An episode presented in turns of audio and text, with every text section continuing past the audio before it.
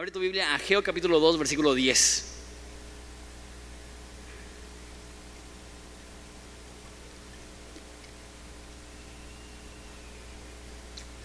Lo voy a leer y lo estudiamos. Les eh, advierto que al leerlo lo más probable es que no tengas idea de lo que estoy leyendo porque sí está muy extraño, pero lo voy a explicar y primero Dios en unos 10-15 minutos todo va a tener sentido. ¿va?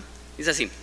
A los 24 días del noveno mes del año, en el año segundo de Darío, vino palabra de Jehová por medio del profeta Geo, diciendo, Así ha dicho Jehová de los ejércitos, pregunta ahora a los sacerdotes acerca de la ley, diciendo, si alguno llevare perdón, carne santificada en la falda de su ropa y con el velo de ella tocara pan, tocare pan o vianda o vino o aceite o cualquier otra comida, ¿será santificada? Respondieron los sacerdotes y dijeron, no. Y dijo a Geo, si un inmundo a causa de un cuerpo, de cuerpo muerto tocare, alguna cosa de estas será inmunda. Entonces, si un inmundo a causa de cuerpo muerto tocare, alguna de estas será inmunda. Y respondieron los sacerdotes y dijeron, inmunda será. Y respondió a Geo y dijo, así es este pueblo y esta gente delante de mí, dice Jehová. Asimismo, toda la obra de sus manos y todo lo que ofrecen es aquí es inmundo. Ahora pues meditad en vuestro corazón desde este día en adelante, antes de que pongan piedra sobre piedra en el templo de Jehová. Antes que sucediesen estas cosas, venían al monte de 20 efas y, había 10, y venían al lagar a sacar 50 cántaros y había 20. Os herí con viento solano, con tizoncillo y con granizo en toda obra de vuestras manos, mas no, os no se convirtieron eh, a mí, dice Jehová. Meditad pues en vuestro corazón desde este día en adelante, desde el día 24 del noveno mes, desde el día en que se echó el cimiento del templo de Jehová, meditad pues en vuestro corazón. No está aún la simiente en el granero, ni la vid, ni la higuera, ni el granado, ni el granado, ni el árbol, ni el olivo ha florecido todavía, mas desde este día os bendeciré. Oramos. Padre, te damos tantas gracias por este libro que sé que a los que ya han venido a varios estudios de esta serie ha sido de bendición. Nos has enseñado muchas cosas que francamente nunca habíamos considerado, mínimo no del libro de Ageo. Y estamos creciendo y aprendiendo y eso, de eso se trata. Venimos aquí por, por, muchas razones, pero una de las principales es porque queremos conocerte a través de la enseñanza de tu palabra y queremos ser transformados por ella.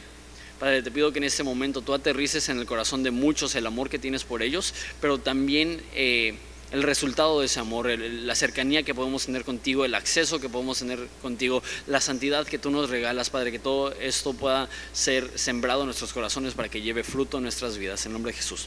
Amén. Desde siempre y en todas las religiones existe la pregunta, ¿cómo podemos acercarnos a Dios? ¿Cómo podemos agradar a Dios? ¿Cómo podemos hacer que estemos cerca de Dios? Y no solamente en la cultura cristiana o católica, sino que en cualquier cultura existe esto. Es más, en México si ves la cultura prehispánica, ves la cultura azteca y esto era, cómo podemos agradar a los dioses, cómo podemos asegurarnos que tengamos su bendición y su provisión y su, y su prosperidad. Entonces, si había sequías o si habían problemas, ¿qué es lo que hacían? Tomaban una virgen y la echaban por las, los escalones de las pirámides. Igual en la cultura pre, eh, preespañola eh, maya, lo que hacían es que tomaban a una virgen, la, le ataban en los pies una piedra y la aventaban a un cenote para que se hundiera. Y esa era la forma que ellos intentaban apaciguar la ira de, de sus dioses. Y no solamente eso, sino tener la aprobación y el agrado y la bendición de Dios.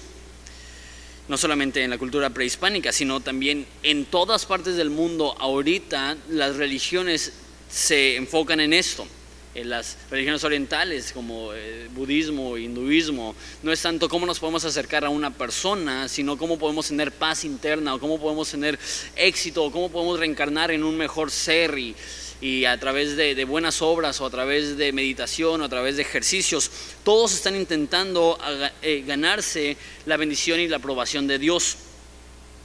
Y también las otras religiones más comunes, cosas como el Islam, lo mismo, están intentando a través de buenas obras ganarse un pequeño espacio en el cielo.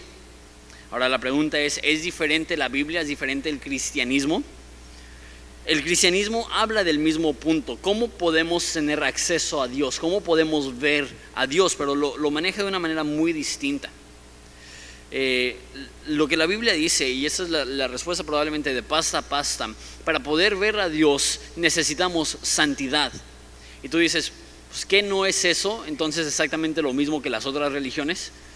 Porque si las otras religiones enseñan que a través de buenas obras, de moralidad, de ser buenas personas, podemos tener acceso a Dios y ver a Dios y tener la aprobación de Dios, entonces no es lo mismo que la Biblia diga que a través de la santidad podemos ver a Dios. Y, la razón que se escucha así es que tenemos un problema bien grande para entender la santidad. Es más, la mayoría de iglesias enfatizan lo que es santidad, pero yo diría que muchas de ellas ni siquiera saben qué significa la santidad. Y ellos definen santidad meramente como portarte bien, como cumplir con las reglas, con cumplir con las normas, con cumplir con el status quo que hay dentro de la sociedad. Y ya con eso ya, ya eres una persona santa y tienen su bandera ¿no? de, santidad. Pero son como los, los fariseos, que la Biblia dice que tenían apariencia de santidad, sin embargo no tenían una realidad de santidad. Que Jesús dice que, eran como un vaso que por fuera se veía limpio, pero por dentro estaba sucio, que eran como una tumba que se veía muy hermosa por fuera, pero adentro había un cadáver. Este, y en realidad ellos enfatizaban la santidad, pero en vez de ser santos eran santurrones, criticones, y siempre señalando a las demás personas como si fueran ellos superiores a ellos y las demás personas inferiores. Y yo te digo, ¿eso es santidad? ¿Acaso es vivir como Dios, sentirte exaltado y sentirte mejor? Y sí, pues a lo mejor haces algunas cosas buenas y a lo mejor vienes a la iglesia, pero tu actitud no es una actitud según la Biblia. Entonces la pregunta es, ¿qué es santidad? Y definitivamente, santidad no es solamente lo que decimos o lo que hacemos, es mucho más que eso. Y diría, santidad no es tu apariencia, santidad es un nuevo corazón que ama obedecer a Dios. Así lo vamos a definir. Y eso lo vamos a necesitar para el resto de, nuestro tiempo juntos, de nuestro estudio. Santidad es un nuevo corazón, algo que sucede adentro de nosotros que hace que amemos obedecer a Dios. No solamente que hacemos cosas buenas, sino que hay un cambio absoluto, un cambio total en nuestra forma de ser. Entonces, les explico del texto extraño. ¿Se les hizo extraño? Eh, lo que, lo que, ¿De dónde saco ese concepto de un corazón nuevo que ama obedecer a Dios? En el versículo 10 dice, a los 24 días del noveno mes, en el segundo año de Darío, vino palabra de Jehová por medio del profeta Geo. Entonces, si has estado siguiendo la serie, sabes que ya ha dado varias fechas al momento de profetizar. Esto es dos meses después de la profecía que vimos en el capítulo 1, que, que dice que, que fue el día 24 del mes séptimo. Ese es el día 24 del mes noveno. Entonces han transcurrido dos meses desde que inició la reconstrucción del templo. Entonces, eh, ustedes saben, porque ya se los he comentado varias veces, que eso no es una obra fácil. Eh, ya no tienen dinero, ya no tienen recursos y ellos de su propia cuenta, de su propio dinero, de su propia bolsa, están pagando lo necesario para reconstruir el templo y ellos mismos están yendo, por decirlo así, a la sierra, a cortar pinos, a traer para la reconstrucción. Es algo difícil, es algo arduo, es algo cansado, es un sacrificio gigantesco ya tienen dos meses haciéndolo. Y es en ese contexto que, Dios habla a ellos y lo que es interesante, eso lo vamos a hablar un poco más en un segundo, es que todavía, vamos a decirlo así, no han visto resultados. ¿Se acuerdan que, que todo esto empezó porque ellos no estaban haciendo la obra de la reconstrucción del templo y Dios les habla, por eso el concepto del micrófono, les levanta la voz a través de sus circunstancias y hace que haya una sequía. Entonces no tienen una eh, cultura agrícola, una sequía significa escasez. Y no solamente tienen escasez, o sea que tienen poco, sino que lo poco que tienen no les rinden. O sea, ganan su salario y dice que es como si metieran su salario en un saco roto que ganas cierta cantidad y piensas que te va a rendir para ciertas cosas, pero dos, tres días después de que recibes tu quincena te das cuenta que no, no te va a rendir y eso es lo que estaba pasando con ellos. Y ya han pasado dos meses, se dice fácil, pero imagínate trabajar gratis, por decirlo así, porque esos hubieran tenido que dejar sus, sus otros trabajos para enfocarse en la casa de Dios. Y tienes dos meses y estás esperando provisión económica, estás buscando provisión material, porque Dios te dijo, la razón que no tienes dinero, la razón que el dinero que tienes no te rinde, la razón que tu comida no te sacia, es porque no estás trabajando en la casa de Dios. Ya tienen tiempo trabajando y todavía Dios no está, no ha bendecido su vida, por decirlo así. Vamos a ver por qué. Da un ejemplo, y es lo que les digo, es un ejemplo que para nosotros es algo extraño, pero para la cultura judía hubiera sido lo más normal. Súper, súper, súper normal, pero lo tengo que explicar porque no. Eh, hasta cuando yo lo leí dije, ¿qué es esto? Y eso es, versículo 11. Así ha dicho Jehová de los ejércitos, pregunta ahora a los sacerdotes acerca de la ley. Entonces la ley fue dada por Dios a Moisés eh, en Éxodo y los sacerdotes eran los expertos de la ley, eran los que conocían la ley y tenían que ejercerla. Entonces dice, pregúntale a los expertos de la ley. Y la pregunta es la siguiente. Si alguno llevare carne santificada en la falda de su ropa, y con el velo de ella tocare pan o vianda, que quiere decir como un guisado, o vino o aceite o cualquier otra comida, ¿será santificada? Respondieron los sacerdotes y dijeron, no.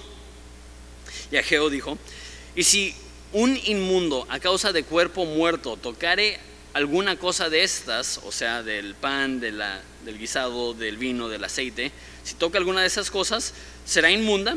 Y respondieron los sacerdotes y dijeron, inmunda será. Entonces explico lo que está sucediendo aquí. Toda la cultura judía giraba en torno al templo y los sacrificios. Y eh, para poder ir al templo necesitaba ser lo que llama el Antiguo Testamento ceremonialmente puro. O sea, limpio espiritualmente, santo a lo mejor le podríamos decir. Y si has cometido actos que te han hecho inmundo, te han manchado, no puedes ir al templo y por ende no puedes tener comunión con Dios y no puedes tener comunión con su pueblo.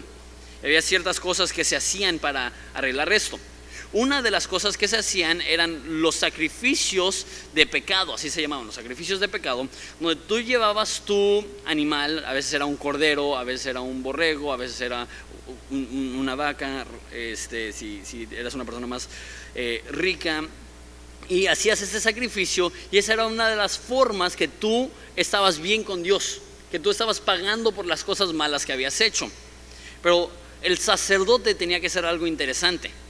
Había ciertos sacrificios, los sacrificios que no eran para tu pecado, más bien los sacrificios que eran para bendecir a Dios, se tenía que consumir la carne.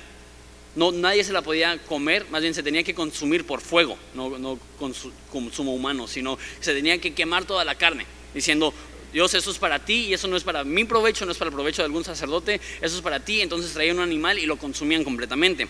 Pero para el pecado era diferente. Mataban al animal y después lo quemaban, pero no para consumirlo con el fuego, sino para cocinarlo. Y los sacerdotes se comían esta carne. Era uno de los privilegios de ser sacerdotes, birria gratis, ¿no? birria de chivo, birria de cordero. Entonces todos los días el sustento diario de los sacerdotes es que ellos podían comer la carne de los sacrificios por el pecado. Ahora, eso no solamente es buena onda de Dios, que Dios está proviendo las necesidades de comida de los sacerdotes, sino que era figurativo. Que los sacerdotes también al estar comiendo la carne del sacrificio es como si estuvieran renovando su espíritu y limpiándose también a sí mismos. Entonces era un rito, era algo muy sagrado, era algo muy solemne, no era como ir a comer X así con tus amigos, eso era algo que se hacía ahí mismo en el templo y se hacía con una reverencia pensando, este animal murió para que esta persona pudiera estar bien con Dios y ahora yo lo voy a consumir y eso va a producir en mí también santidad. Y la pregunta que hace es si él toma esa carne y lo pone, como dice, en la falda de su ropa. Entonces imagínate que lo pone así en su ropa y se lo lleva a su casa y, llega con su esposa y, dice, ya traje la birria. Y sacan, dice, pan y algún otro guisado y vino y aceite y toman la carne y toca todas esas cosas con la carne. Y la pregunta es un poco tonta. La carne sagrada, fuera de su contexto, solamente tocando otras cosas, hace que el resto de las cosas sean sagradas y la respuesta es obvia, no. La carne es sagrada porque si es un sacrificio y si se consume de la forma correcta en el templo, es, es carne sagrada que también está ayudando a los sacerdotes. Entonces, esa es la primera cosa. Tomar algo santo y tocar algo normal no lo hace santo, no hace nada. Pero el otro lado es que si tomas algo inmundo, lo que dice es, si algún inmundo a causa de cuerpo muerto tocare alguna de estas cosas, ¿qué cosas? Lo mismo, pan, guisados, vino o aceite. Entonces, ¿qué es lo que pasa? Dice, será inmunda y dice, inmunda será. Entonces, habían, como les digo, la, cultura judía giraba en torno de santidad y de estar ceremonialmente puros para poder ir al templo. Y habían ciertas cosas que te descalificaban para entrar al templo, te manchaban, te hacían inmundo y no podías entrar. La gran mayoría de las cosas que sucedían, si, si tocabas algo sucio, si, un sinfín de cosas que a lo mejor comiste sin querer, que no te dabas cuenta que, te hacía impuro. La gran mayoría de cosas te hacían impuro por 24 horas y tenías que pasar un proceso donde te lavabas el cuerpo y ya para el próximo día ya podías ir al templo si querías. Pero eh, hay una cosa que sobresale. De hecho, de las peores cosas para la cultura hebrea que pueden hacer es tocar un, un ser humano muerto. Eh, y cuando tocas a un ser humano muerto, estás eh, estás impío, estás ceremonialmente impuro por siete días y no puedes tener contacto con ningún otro ser humano. Tienes que encerrarte en tu casa y tienes que pasar un, un rito donde te estás lavando. Y por siete días, cualquier cosa que tocas o cualquier persona que tocas, también los estás haciendo impuros y ahora ellos tampoco pueden ir al templo. Entonces la pregunta es, si alguien que tocó a un ser humano y ahora él está impuro, va y toca el pan de otra persona, hace impuro ese pan, la respuesta para los judíos hubiera sido obvia, sí, si tú estás impuro, cualquiera que sea la cosa que tocas, la estás haciendo también impura y ahora cualquier persona que toque esa cosa también va a ser impura. Espero que no los haya confundido mucho, pero déjalo pongo en un contexto un poco más entendible. Lo que está diciendo es, lo santo cuando lo santo toca lo normal, no lo hace santo. Pero cuando lo impuro toca lo normal, lo hace impuro. Eh, es muy parecido, no sé, ¿cuántos aquí tienen hijos pequeños? Levanten la mano. O sea, menores de 6 años, menores de 8 años a lo mejor. Ok, eh, unos cuantos. Hay algo que yo llamo el ciclo de la enfermedad. No sé si te ha pasado. Es más, obvio te ha pasado. Que se enferma tu hijo y después de una semana se enferma tu esposa Después de una semana te enfermas tú. Después de una semana tu, hijo que ya estaba bien se vuelve a enfermar porque lo contagias. y empieza el ciclo. Y es más común con familias más grandes, pero hay veces donde puedes estar enfermo por semanas o meses porque apenas vas saliendo y hay otra persona de tu familia que todavía no sale y te contagia. Y algunos contextos, depende del trabajo en el que estás, se enferma una persona del trabajo y ¿qué es lo que pasa? Todos se enferman, por eso la mayoría de, trabajos se dicen, si estás enfermo ni vengas. En el instituto bíblico que tenemos, tenemos casi 60 personas que están viviendo en, un rancho en, San Miguel y cuando uno se enferma, típicamente ya valieron todos, ¿no? Ya, ya es cuestión de tiempo a que los demás se enfermen. Y no hay nadie que llegue a esos contextos y dicen, llegó el saludable, tóquenme para que les transmita mi salud, ¿no? En esos contextos se esconde el saludable, porque sabe que es cuestión de tiempo que él sea una víctima también de la enfermedad. Es lo que está diciendo, la salud no se transmite por el aire, la enfermedad sí. No puedes contagiar a alguien de salud, pero sí puedes contagiar a alguien de enfermedad. Y lo que estaban pensando ellos, y la razón que dice esto, es que ellos estaban pensando que con el simple hecho de estar en la casa de Dios, trabajando en las cosas de Dios, con el pueblo de Dios, eso significaba que ya eran santos. Y lo que Dios está diciendo es, estar cerca de cosas santas no te hace santo. Al contrario, todos nosotros eh, estamos rodeados de cosas que nos hacen inmundas, de pecado que nosotros cometemos, que los demás cometen en contra de nosotros, que nos manchan y nos dan ese problema y no somos santos y es el problema con ellos, que no es suficiente acercarnos a gente santa o a un lugar santo. Necesitamos que lo santo inicie en nuestro corazón y salga. Para usar un ejemplo de lo que está diciendo la enfermedad, no nos sanamos acercándonos a alguien que es sano, somos sanos cuando alguien nos da medicina, nos da un antibiótico, nos da una solución. No, no es algo que se contagia, es algo que tienes que recibir y eso produce sanidad. De la misma forma, cuando hablamos de santidad, ser santo no tiene casi nada que ver con la gente con la cual te juntas, con el lugar en el cual estás, con venir a la iglesia. ¿Y cuántos de nosotros reducimos, no? Ya, hice mi labor sagrada de la semana. ¿Qué fue eso? Ir a la iglesia y soportar la predicación de Jonathan, ¿no? ya, cumplí con Dios, ¿por qué? Porque ya, ya me junté con mis amigos cristianos en el grupo en casa. Qué bueno que vengas a la iglesia y me soportes. Qué bueno que vayas a tu grupo en casa y tengas convivencia con cristianos. Pero eso no es suficiente para hacerte santo. Necesita haber una obra en tu corazón donde Dios cambia tu corazón y ahora sale una nueva vida. Voy a hablar más de eso en un segundo. Entonces, dale ejemplo. Mira lo que dice Jesús, está un poco fuerte. Y respondiendo a Jehová dijo, así es este pueblo y esta gente delante de mí, dice Jehová. Y asimismo toda obra de sus manos y todo el que todo lo que aquí ofrecen es inmundo.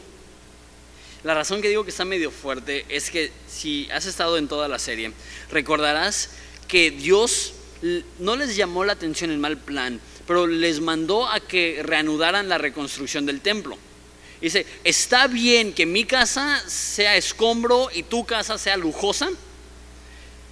Y dice, entonces, esfuérzate, Zorobabel, y esfuérzate, Josué, y cobren ánimo, pueblo, porque yo estoy con ustedes, es lo que vimos la semana pasada. Entonces Dios le está pidiendo al pueblo que deje de ser flojo, que deje de ser apático y que se involucre en la obra del templo. Y tienen dos meses trabajando. Tienen dos meses esforzándose y no esforzándose poquito. Es un esfuerzo enorme que están haciendo, un sacrificio gigantesco para ver la reconstrucción del templo. ¿Y qué es lo que Dios les dice?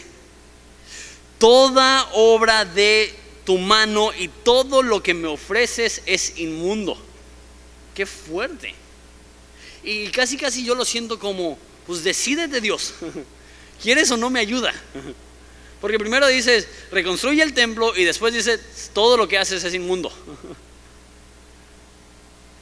Y sí se escucha gacho. Pero lo que se me es interesante, y lo estoy mencionando ya, es que no es suficiente para ellos haber regresado a la tierra prometida por más grande que haya sido ese sacrificio, les recuerdo que ellos habían sido exiliados por 70 años, ya tenían 70 años viviendo en Babilonia y después en Persia, la gran mayoría de ellos ya no estaban siendo tratados como esclavos, sino que tenían ahí sus propias vidas y negocios y, y todo eso. Y regresar a Jerusalén era dejar su comodidad, su cultura que ya habían adoptado, la cultura persa, su lenguaje para muchos, muchos de ellos hubieran hablado un idioma que no, hubiera sido hebreo, y regresar a una tierra que para ellos era ajena. Es un sacrificio enorme. Sacar a su familia del contexto de, de trabajo e ir a un lugar donde no se les garantiza nada. No solamente eso, e, esfuerzo. Vimos que ellos mismos iban a tener que ir a cortar la madera para traerla para la reconstrucción recursos, dinero. Eso iba a ser caro y ya no tienen el apoyo del rey Ciro. Ahora ellos de sus propias bolsas iban a tener que pagar la reconstrucción del templo. Estas son personas que tú y yo veríamos y diríamos, ¿qué más quieres? Eso sería como un misionero que ha dejado su cultura y ha venido a un lugar difícil y eh, no tiene apoyo económico, todo lo, está haciendo con la obra de sus manos, está autosustentando y que Dios le diga, entiendo que estás haciendo la obra de un misionero, pero todo lo que haces es inmundo. escucha injusto. ¿Por qué lo diría? No es suficiente estar en la tierra prometida, no es suficiente sacrificarte para Dios, no es suficiente dar tu tiempo, tu dinero. Entonces, ¿qué se debe hacer? ¿Qué es lo que Dios espera de ellos? Mira verso 15. Pues ahora, meditad en vuestro corazón desde este día en adelante, antes de que pongan piedra sobre piedra en el templo de Jehová. Entonces, todavía estaban en la los principios de la construcción todavía ni siquiera habían comenzado con los muros. Ya tenían los cimientos, ya tenían el altar y probablemente ya habían preparado para ciertas cosas. Pero dice, antes de que coloquen una piedra sobre la otra piedra, solamente dice, medita sobre tu corazón. Medita en tu corazón. Y es un poco extraño porque el resto de las veces que ha dicho medita es medita y haz. Medita y trabaja. Y aquí solamente dice, medita antes de trabajar, medita. Dice específicamente, medita en tu corazón. Y, es bien importante ser un poco analíticos y darnos cuenta que todas las otras veces que Ageo había hablado, que Dios había hablado a través de Ageo, había dicho, considera tus caminos, medita en tus caminos. Espero que no sea demasiado confuso eso, pero a lo que llego es, las primeras veces que Dios habló, les estaba corrigiendo por sus malas acciones. Apatía, desinterés, rebelión. Eso está mal. Considera tus caminos. ¿Está bien que vivas así? Pero ahora ya su conducta, su conducta está bien. Ahora ya están haciendo lo correcto. Entonces les dice, medita en tu corazón. Porque el problema de ellos no era uno de su actividad, más bien era uno de su afecto. No era un problema de trabajo, era un problema de amor.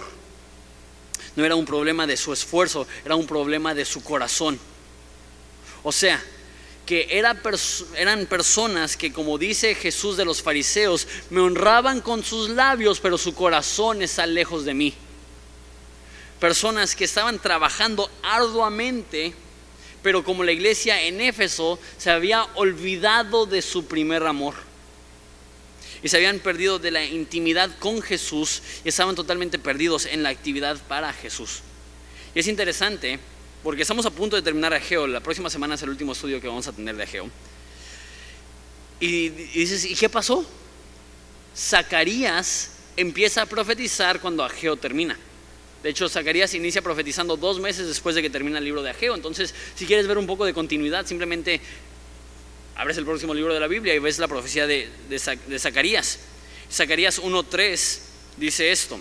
Así ha dicho Jehová de los ejércitos, volveos o regresen a mí, dice Jehová de los ejércitos, y yo regresaré a ustedes, dice Jehová Dios de los ejércitos.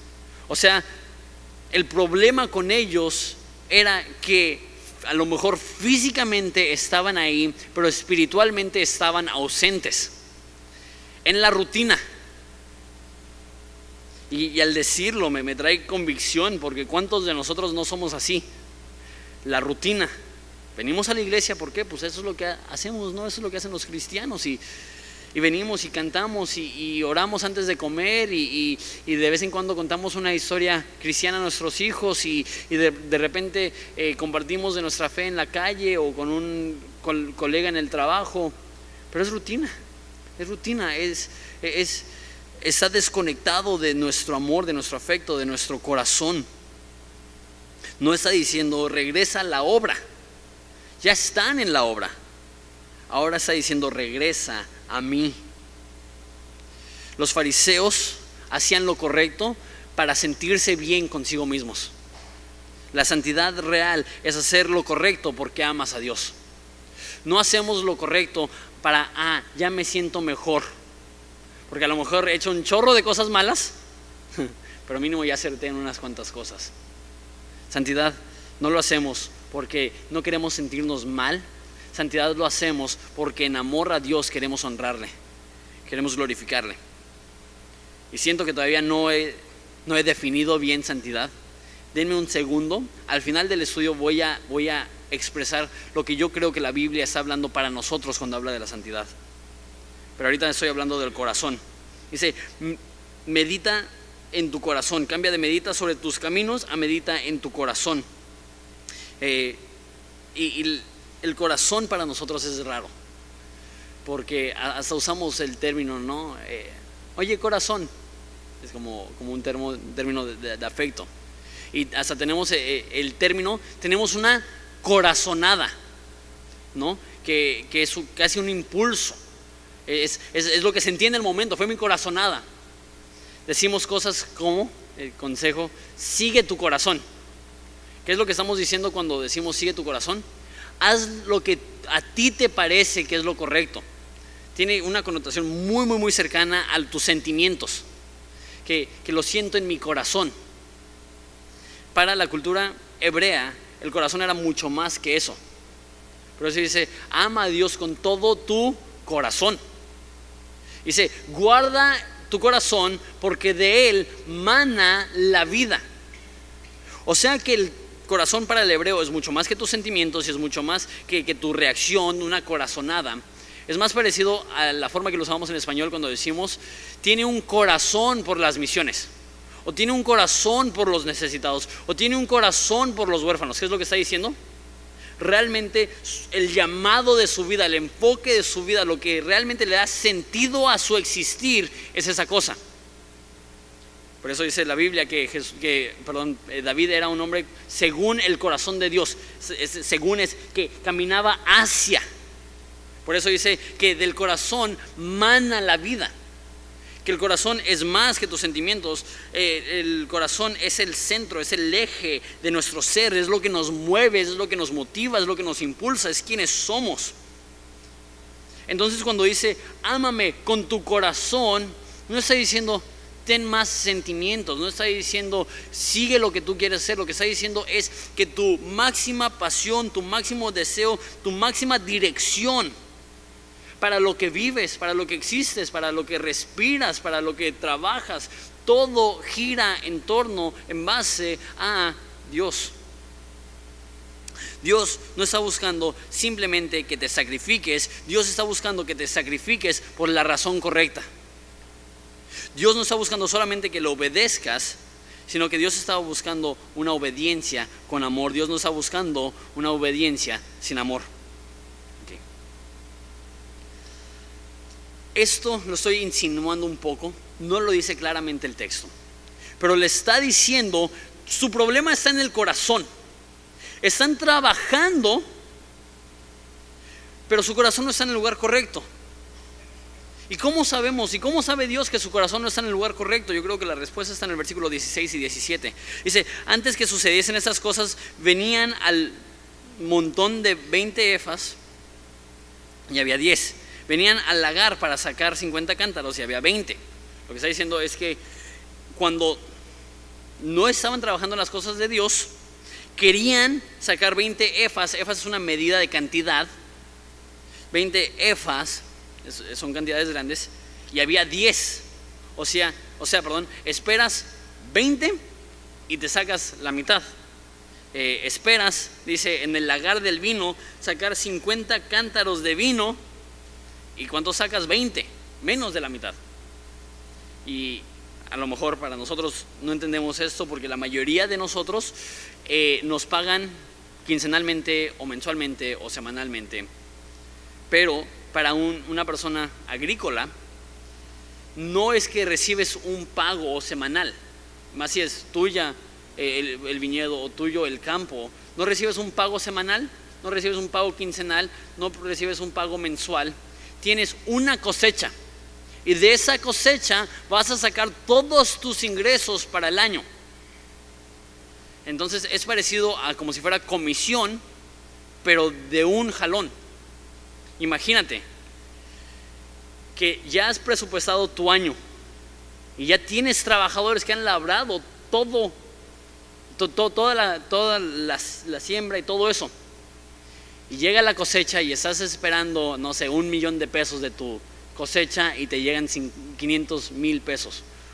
O estás esperando una cantidad X del año, estás esperando 100 mil pesos por todo el año y te llegan 30 mil pesos y con eso tienes que sobrevivir todo el año. ¿Qué pasaría si de un día para otro te redujéramos tus ingresos a la mitad o tres cuartas partes o dos tercios? ¿Qué pasaría con tu economía personal? Más si tienes compromisos de casa, eh, deudas, ¿cómo le harías? Esa era la desesperación del pueblo de Dios. No tenían nada. Y no solamente eran pobres, eran pobres que estaban ganando menos de lo que esperaban ganar Y eran pobres que estaban ganando menos de lo que esperaban ganar, que aparte, como maldición divina, no les llenaba la comida y no les alcanzaba, no les rendía el dinero. Eso es lo que hizo Dios, es lo que dice, adelante, dice, los herí con viento solano. Eso es con un viento caloroso. Y con tizoncillo, que, es una plaga que da a, las plantas. Y con granizo, pues todos saben que es granizo, que destruye las, este, las plantas y toda la obra de sus manos y no se convirtieron a mí. Lo que está diciendo Jesús es que la razón que tienen esa escasez, la razón que tienen esos problemas, es porque yo los herí. Yo creo que lo menciona dos meses después. Y una vez más, eso es lo que digo que estoy insinuando un poquito. Que la gente, al escuchar, la razón que tiene escasez es porque no has reconstruido el templo de Dios, asumió que al reconstruir el templo de Dios era una promesa de provisión económica. Que si tú trabajas para Dios y que si tú te sacrificas para Dios, que Dios se ve obligado a bendecirte. Y tengo que hablar de eso. Mucha gente cree que si nosotros le damos a Dios económicamente, Dios nos tiene que reponer lo que damos y darnos más. Y no solamente eso, que en algunos círculos que manejan lo que se conoce como la doctrina de prosperidad, dicen que si tienes escasez económica es porque no has sido fiel con tu dinero hacia la iglesia que si no te rinde el dinero o que si necesitas más dinero y no lo tienes, es porque no has sido fiel para dar tu dinero a la iglesia. Y si tuvieras suficiente fe y dieras más dinero a la iglesia, entonces Dios te daría, te daría más dinero. Eso es lo que cree la doctrina de la prosperidad. Eso no lo creemos.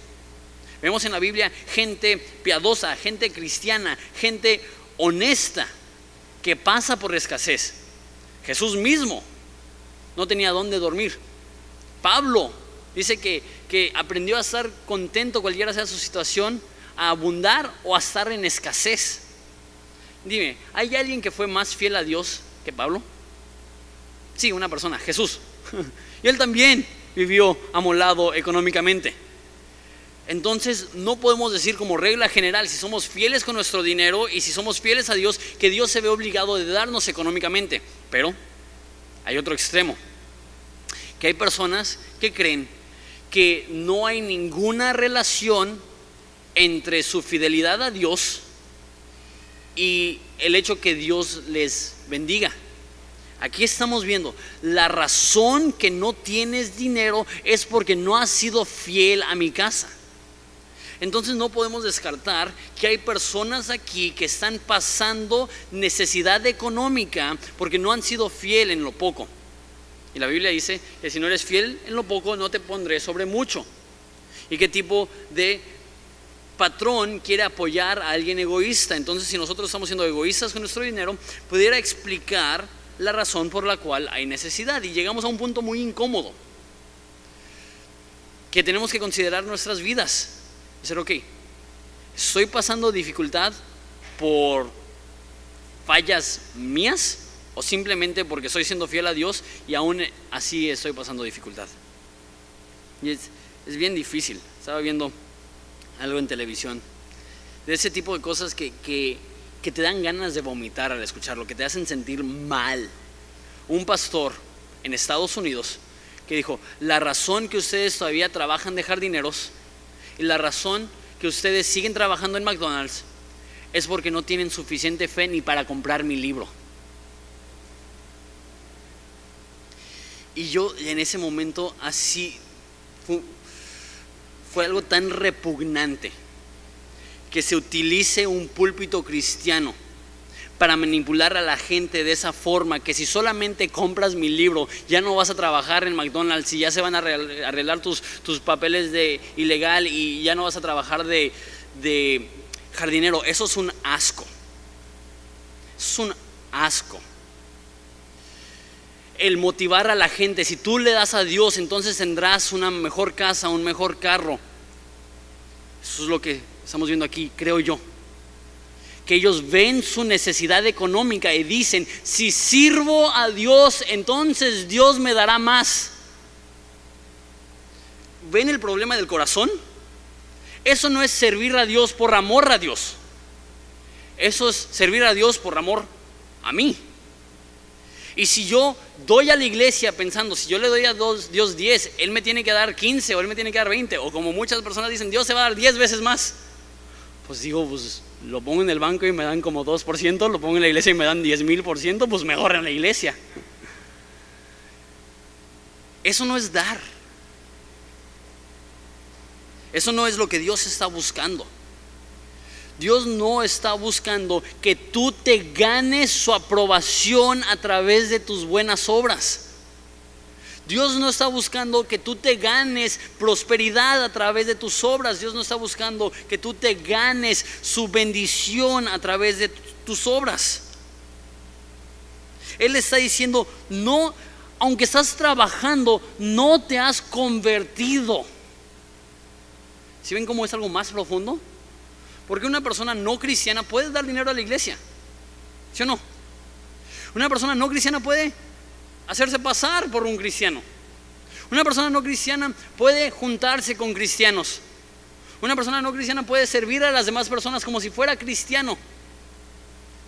Pero no es cristiano a menos de que haya una, una conversión, ¿se dice? En su corazón a menos de que se convierta su corazón y que lo que pasa en la Biblia suceda, que es que va a cambiar nuestro corazón de piedra por un corazón de carne.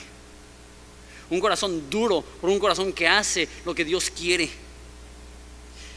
Y, empieza a tener sentido la analogía que dice al principio. No, la santidad no se recibe por el aire, se recibe al tener un cambio de corazón. Por eso tenemos que, versículo 18, meditar, dice otra vez, en vuestro corazón desde este día en adelante, desde el día 24 del mes noveno, desde ese día eh, que se echó el cimiento del templo de Jehová, meditad en vuestro corazón. Está enfatizando. El problema no es tu obra, el problema es tu corazón. El problema no es lo que haces, el problema es por qué lo haces. El problema no es tu desempeño, el problema es tu motivación. Ahora, de todo este texto, lo que se me hace más impresionante es lo siguiente. ¿Por qué? Por eso les digo que la santidad cristiana y el simplemente ser una buena persona es totalmente diferente. Y el modo en el cual llegamos a Dios en el cristianismo es absolutamente diferente a cualquier otra religión. Porque cualquier otra religión y la santidad mal interpretada, mal entendida, es, Dios no está dispuesto a bendecirte hasta que tú seas santo. O, a lo mejor para usar una palabra más fácil, hasta que tú te portes bien, Dios no te va a bendecir. ¿Y cuántos de nosotros aún decimos cosas así a nuestros hijos? Pórtate bien. ¿Por qué? Porque Diosito te está viendo. Pórtate bien. ¿Por qué? Y la motivación que damos es, ¿quieres que Dios se trate bien, no? Si quieres que Dios se trate bien, entonces tienes que portar bien. ¿Sabes lo que es extraordinario? Que Dios no está en el cielo con los brazos cruzados diciendo, a ver hasta cuándo se portan bien. A ver hasta cuándo le echan ganas. Dice, desde este día, versículo 18, desde ese día en adelante y hasta da la fecha, día 24 del mes noveno si los de media se pueden brincar al 19. En vuestro corazón, no está aún la simiente en el granero, ni la vid, ni la higuera, ni el granado, ni el árbol de olivo ha florecido eh, todavía. Más, desde este día os bendeciré. Esto es lo que es extraordinario del cristianismo. Dios no está en el cielo con los brazos cruzados diciendo, a ver cuándo te aplicas para poder bendecirte. Dios dice al cristiano, desde este día 3 de mayo del 2015, yo te voy a bendecir independientemente de quién eres, independientemente de quién haces. Y tú dices, bueno, si eso es cierto, ¿dónde está mi Ferrari? No. Si independientemente de mis obras Dios me va a bendecir y eso significa económicamente, ¿por qué no soy rico? Y si soy rico, ¿por qué no soy más rico? Antes de explicar eso, déjalo leo en, esa es la, la Biblia de las Américas, lo explica un poco mejor el versículo 19. Dice, está todavía la semilla en el granero, o sea, que todavía ni siquiera han ido a sembrar su semilla. Y todavía la vid, la higuera, el granado, que es de, las granadas, el granado y el olivo no han dado fruto. Entonces, ellos esperaban mucho, recibieron poco. Y lo que Dios dice es, independientemente del resultado que tengas en la cosecha, yo estoy interesado en bendecirte hoy. Independientemente de lo que sucede en seis meses o en un año o en dos años o en cinco años o en veinte años, Dios quiere bendecirte hoy. El Evangelio presenta a un Dios que bendice a aquellos que no merecen ser bendecidos. Si Dios esperara para bendecirnos hasta que nosotros estamos viviendo bien, jamás nos bendeciría. Porque ¿quién de aquí, como dice Proverbios, puede decir, yo he limpiado mi camino? ¿Hay alguien aquí que puede decir, sabes qué? Yo me he ganado la bendición de Dios. Y si tienes esa actitud, es que no conoces la Biblia. Que la Biblia dice que merecemos el castigo de Dios, la separación de Dios, el infierno. Eso es lo que merecemos. Pero Dios dice, desde este día te bendeciré. En ocasiones, eso es material. No estoy negando eso. Si tienes bendición material, no es porque te lo has ganado. Y a lo mejor has trabajado duro, pero aún las fuerzas para trabajar fue un regalo de Dios. A lo mejor si tienes mucho, crees que te lo has ganado, pero es simplemente una manifestación más de la gracia de Dios. Pero si no tienes mucho, no significa que Dios no te ama y no significa que Dios no te ha aprobado, no significa que Dios no te quiere bendecir. ¿Sabes cuál es la bendición que yo más necesito? Yo necesito un Dios que tiene la suficiente gracia para perdonarme cuando me equivoco. ¿Sabes qué es lo que yo necesito? Un Dios que tiene suficientemente, suficiente gracia para darme fuerza para atravesar los tiempos difíciles. ¿Sabes qué es lo que necesito? Un Dios que puede bendecirme con la fuerza para continuar en su obra. Dios te bendice. Y a veces no nos gusta cómo. Pero créeme que la manera en la cual Dios está bendiciendo es la manera que tú necesitas. Dice en Salmos, yo soy el Dios que les ha sacado del pueblo de Egipto. Abran su boca y yo la llenaré. Yo lo cambiaría un poco. Digo, yo soy el Dios que les ha sacado del pueblo de Egipto. Abre tu corazón y yo lo llenaré y te transformaré y te haré una nueva persona que obedece no solamente porque sí, sino que obedece porque ha habido una transformación genuina en su corazón. Hemos sido bendecidos, dice Efesios, que Él nos bendijo con todas, todas las bendiciones espirituales en lugares celestes.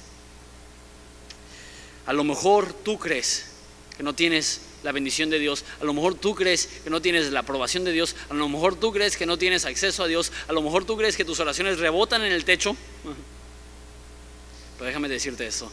Si eres un hijo de Dios, ya eres bendecido y desde este día 3 de mayo operas bajo la bendición de Dios. Lo veas o no, lo sientas o no. Si tú estás vivo, y eres suyo, eso es un regalo que no tiene precio. Y aparte, cualquier cosa que Él decida añadir, pues, corre por su cuenta. Eso no cambia el hecho que queremos ser obedientes, pero sí cambia el hecho que no lo hacemos porque queremos algo de Él, porque nos damos cuenta que ya tenemos todo. Imagínate un niño que su papá le regala el mejor regalo que pudiera haber. Un regalo millonario. Llega el niño y le dice, ¿cuánto necesito pagarte para que me regales el tubo del papel con el cual lo enrollaste? Que cambiando un poco el tema se me hace irónico que muchas veces los niños juegan más con eso en Navidad que los mismos juguetes que se compran, ¿no? Pero eso es otra historia. Un niño que recibe el mejor regalo. Le dice a su papá, ¿cuánto necesito pagarte para recibir esto? ¿Qué diría el papá? Aún no has entendido nada de quién soy. Si yo estoy dispuesto a regalarte esto, lo demás es lo de menos. Como lo dice Romanos, el que no escatimó ni la vida de su propio Hijo, ¿cómo no nos dará en él todas las cosas? Dice en, en Primera de Pedro que todas las cosas pertinentes a la vida y la piedad se nos han sido dadas. Y es en base a eso, porque reconocemos que tenemos todo. Estamos agradecidos porque tenemos lo más importante.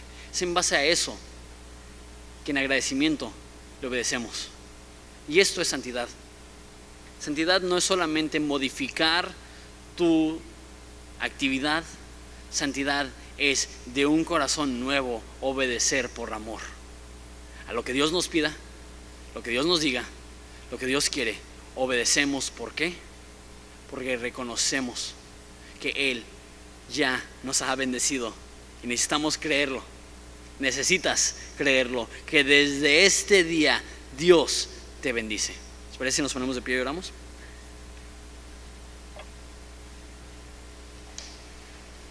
La bendición más grande que podemos recibir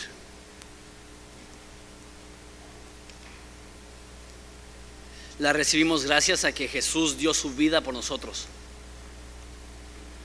Y el regalo más grande que podemos tener es porque Dios nos compró no con oro o plata o piedras preciosas o cosas preciosas, sino con la, dice la, la Biblia, con la preciosa sangre de su Hijo. Y sé que en los momentos de escasez es cuando es más difícil creer que Dios está bendiciendo. De hecho, hasta me da cosa decir eso. Porque qué sé yo de la escasez. Cuando hay personas en esta ciudad que sus hijos tienen problemas de malnutrición porque no tienen suficiente dinero para comprarles comida digna. Que hay personas que tienen bacterias e infecciones porque tienen que comer de un basurero. Y la Biblia no ignora eso. Pero la Biblia nos presenta que hay algo que es tan valioso que pueda hacer que aún en momentos de escasez nos sintamos bendecidos. Y eso es que Cristo te amó lo suficiente para morir por ti. Y sin importar tus circunstancias, reitero, a veces en momentos de escasez es cuando es más difícil sentir el amor de Dios la aprobación de Dios y el acceso a Dios. Y por eso se necesita fe. Fe para creer, Dios me ama. Fe para creer, Dios me bendice. Fe para creer, todo lo que tengo lo tengo en Cristo. Entonces vamos a celebrar la Santa Cena, que es donde recordamos su cuerpo que fue sacrificado por nosotros, su sangre que fue derramada. Mismo plan de siempre, voy a orar, va a haber una canción, durante esa canción se va a repartir eh, la Santa Cena. Entonces les voy a pedir que no participen hasta que todos hayamos recibido y voy a volver a salir yo a orar y dirigirnos en, en la Santa Cena. Pero oramos. Padre, te damos gracias porque aunque no eh, recibimos santidad como si fuera por el aire, lo recibimos por un regalo inmerecido dentro de nuestro corazón. Y hay tantas cosas que nos han manchado y afectado, pero no operamos bajo maldición, operamos bajo bendición.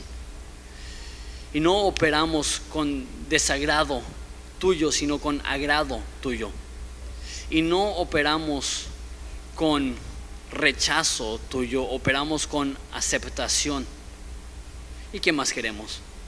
Nos has bendecido. Gracias por tu Hijo, gracias por ese sacrificio. Lo pedimos en el nombre de tu Hijo precioso. Amén. Hola, mi nombre es José Michel, soy uno de los pastores aquí en Horizonte Ensenada, encargado del Ministerio de Producción. Si este ministerio ha sido de bendición para tu vida, nos gustaría que nos mandaras tu historia. Escríbenos a horizonteensenada.gmail.com También, si quieres bendecir económicamente nuestro ministerio, puedes ir a horizonteensenada.org diagonal dar. Solo te pedimos que lo que des no interfiera con lo que hace tu iglesia. Gracias.